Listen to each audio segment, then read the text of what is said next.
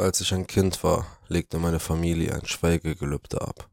Das war das letzte Mal, dass ich mit ihnen gesprochen habe. Meine Eltern waren die Art von Menschen, die so perfekt zu sein schienen, dass man sich unweigerlich fragte, was für Leichen sie im Keller hatten.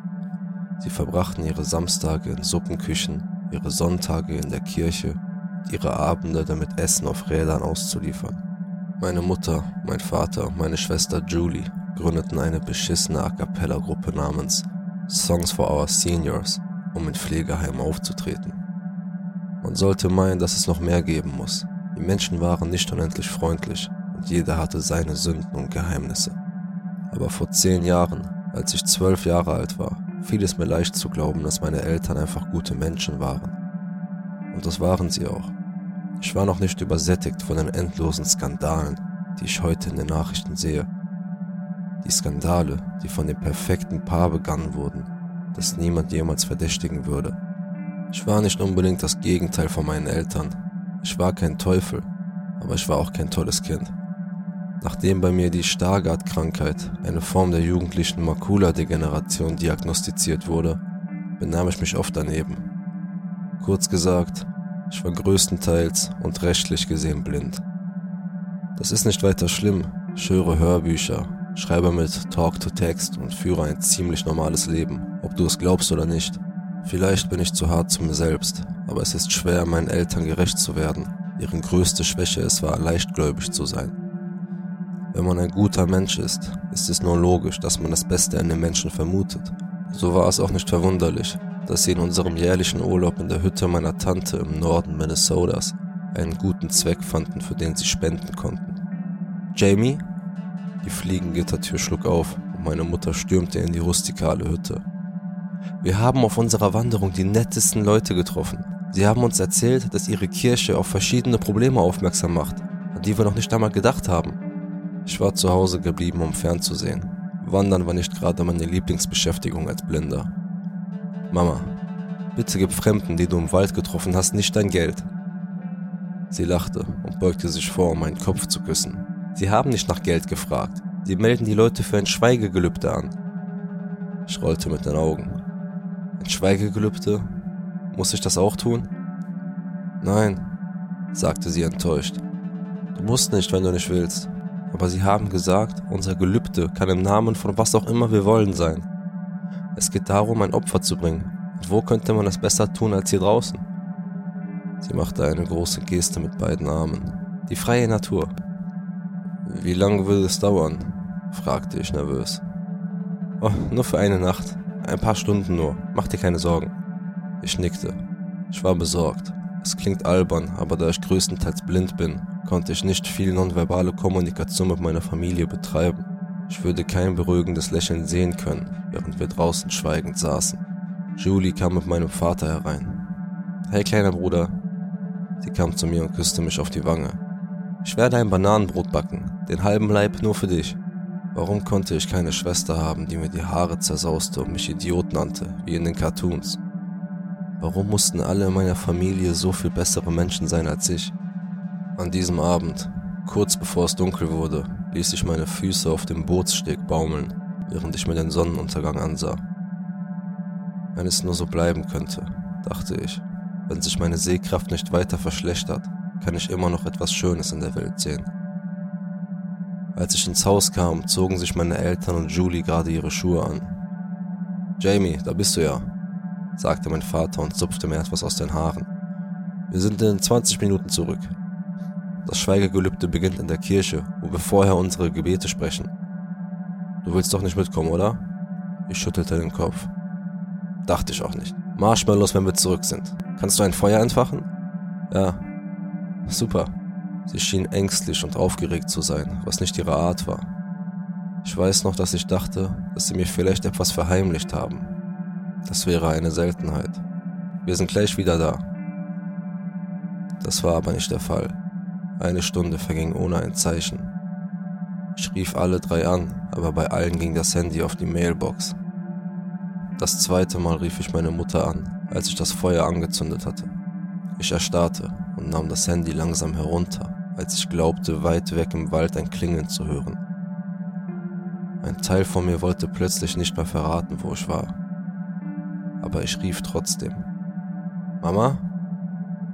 In der Ferne hörte ich ein Rascheln und einen dumpfen Schlag. Mama, Papa? Ich ging zurück. Bald darauf sprintete ich los. Auf dem Weg zur Tür stolperte ich im Dunkeln und zog mir wohl eine leichte Gehirnerschütterung und ein Gesicht voller Tannennadeln zu. Aber ich schaffte es ins Haus. Nachts konnte ich durch die Fenster kaum etwas sehen, nicht einmal Umrisse. Es gab den schwachen Schein des Feuers, das in der Ferne erlosch, aber das war auch schon alles. Ich setzte mich an ein offenes Fenster und lauschte.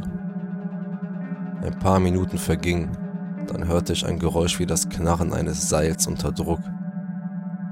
Dann war alles still, die Grillen zirpten. Ich dachte, dass irgendetwas nicht stimmte, aber 15 Minuten später sah ich ihre Scheinwerfer die zerfurchte Einfahrt hinuntertanzen und ich musste mich beherrschen, nicht vor Erleichterung zu weinen. Ich wartete auf der Veranda auf sie und hörte, wie die Autotüren zugeschlagen wurden. Das waren keine 20 Minuten, rief ich, als sie noch 50 Meter entfernt waren.